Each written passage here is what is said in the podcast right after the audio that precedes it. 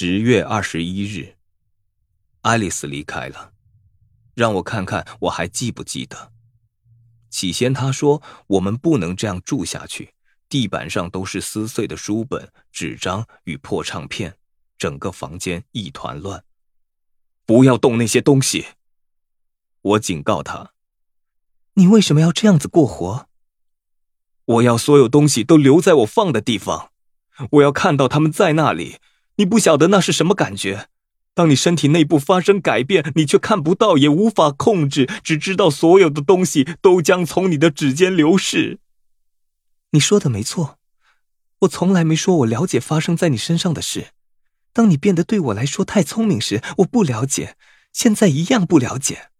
但我可以告诉你一件事，在你手术之前，你并不是这个样子。你不会在自己的秽物中打滚，不会沉迷于自怜，不会整天整夜的坐在电视机前污染自己的心灵，更不会大声对别人咆哮。你有些令我们尊敬的特质。没错，即使是过去的你，你身上有一些我从来没在其他弱智者身上见过的特别东西。我并没后悔接受实验，我也不后悔，但你失去一些你以前的特质。你以前会微笑，哼，空洞、愚蠢的笑容，不是亲切、真诚的笑容，因为你希望大家喜欢你，而他们却愚弄我、嘲笑我。没错，但即使你不了解他们为什么笑，你意识到如果他们会嘲笑你，他们就会喜欢你，而你就是希望大家喜欢你。你的举止就像个孩子，你甚至和他们一起笑你自己。如果你不介意的话，我现在可不想嘲笑我自己。他努力忍住不哭，而我却想把他弄哭。也许是因为这样，我才觉得学习是重要的事。我认为这样能让别人喜欢我。我以为这样就能够拥有朋友，这很可笑，不是吗？还有比拥有高智商更重要的事，这让我很愤怒。也许那是因为我并不真正了解他的意思。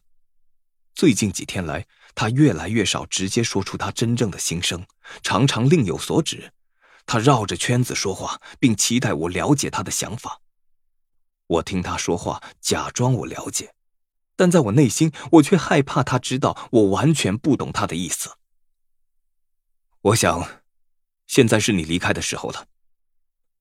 他的脸色变红。不，查理，时间还没到，不要赶我走。你让我的处境变得困难，你不断假装我可以了解或做些现在已经超出我能力范围的事，你一直在逼我，就像我的母亲一样。这不是事实，你做的每一件事都是。你在我背后收拾与清理东西，你把书本留在四周，以为我会重新对阅读产生兴趣，以及你和我谈的新闻想引发我思考的方式。你说这没有关系，但你做的每一件事都说明这些事大有关系。你总是像个小学老师一样，我不想去听音乐会、逛博物馆、看外国电影，或是会让我痛苦的想起生活或我自己的一切事情。查理，不要管我，我已经不是我自己，我正在解体。我不希望你在这里。